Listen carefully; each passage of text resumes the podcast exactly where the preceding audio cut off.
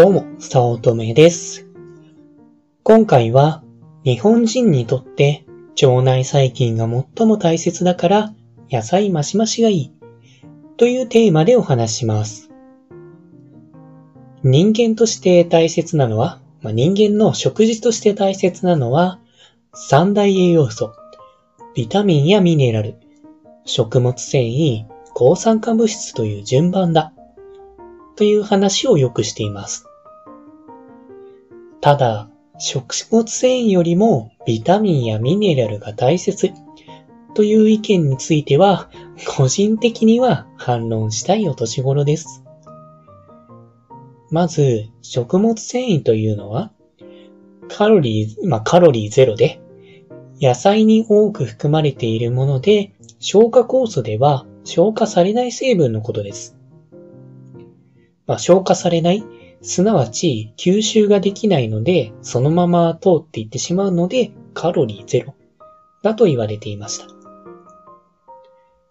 昔は食物繊維は何の足しにもならないから無意味と言われてどうでもいいものとされていましたが、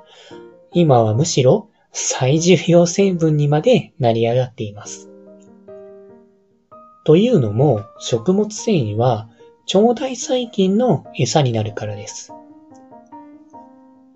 腸内細菌というのはその名の通り腸内に住んでいる細菌群のことで、群なら腸内フローラなどとも呼ばれていて、この腸内のバランスが整っていれば、免疫力向上から精神安定など、様々なメリットがあります。腸内細菌は生きているので、当然ながら餌が必要で、その餌は食物繊維です。腸内環境を整えるには食物繊維を摂取して餌を与えることが重要で、食物繊維を食べるということは免疫力や精神安定につながるということなんです。腸だから免疫とか精神って関係なくない？と思えるのは古い思想で、むしろ腸は第二の脳と呼ばれるほど重要な役割を担っていることが判明しているんです。ですので自分はビタミンやミネラルよりも食物繊維の方が重要だと考えています。もちろんビタミンやミネラルも取らなくていいって意味ではなくて、もちろん重要ですが、比べてより重要なのは？と聞かれたらの場合ですからね。まあ、ビというのもですね、ビタミンの方は食物繊維を腸内細菌が分解にすることによって一部は得られるものですので、まあ、ミネラルはほぼほぼ取らないといけなくても、ビタミン系の一部は意識しなくてもいいんじゃないかと思っています。また、人間には慣れるという機能があって、昔ながらの食生活が体に一番いいです。アメリカ人なら肉多めなのかはわかりませんが、日本人なら野菜多め、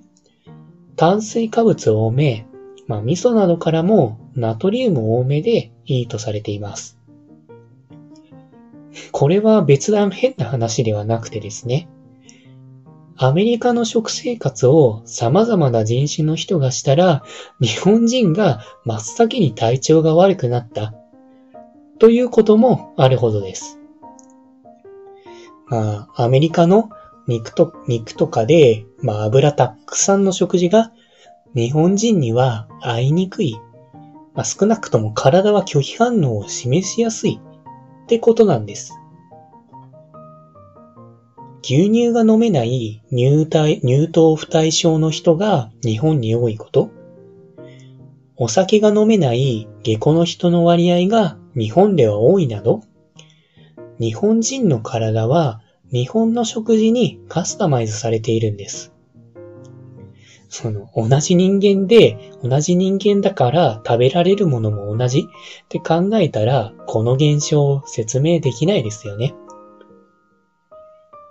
同じ人間でも食べられるものが違う理由の一つは、腸内細菌が関わっていると考えています。例えば、肉の消化には、腸内細菌の中でも悪玉菌が肉を消化します。このことから、アメリカでは悪玉菌の割合が多く、日本では悪玉菌の割合が少ないのではないか、と推測されるんですね。うん、まあ、本当にこれは推測なんですが、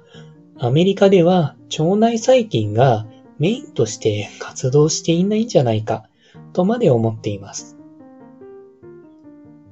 でも、日本では野菜を多く食べていた。すなわち、食物繊維を多く摂っていたことから、日本人にとっては、腸内細菌は、あ、か、腸内環境はとても重要なファクターです。だから、日本人は野菜をたくさん食べて食物繊維を取るべきだと。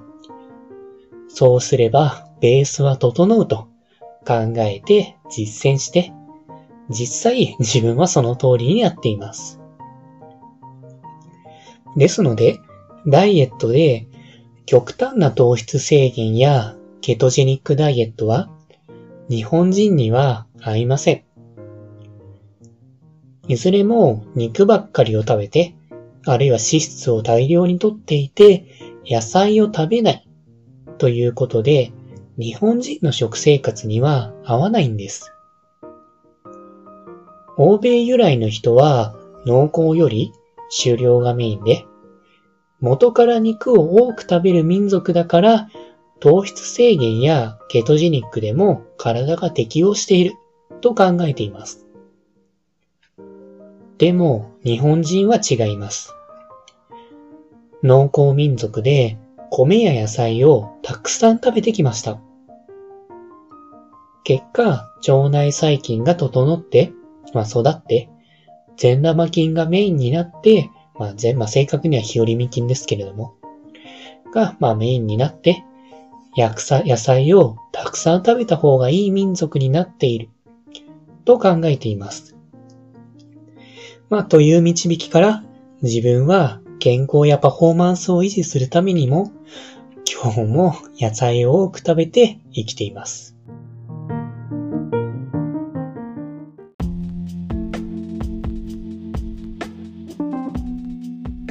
今回も最後まで聞いていただいてありがとうございました。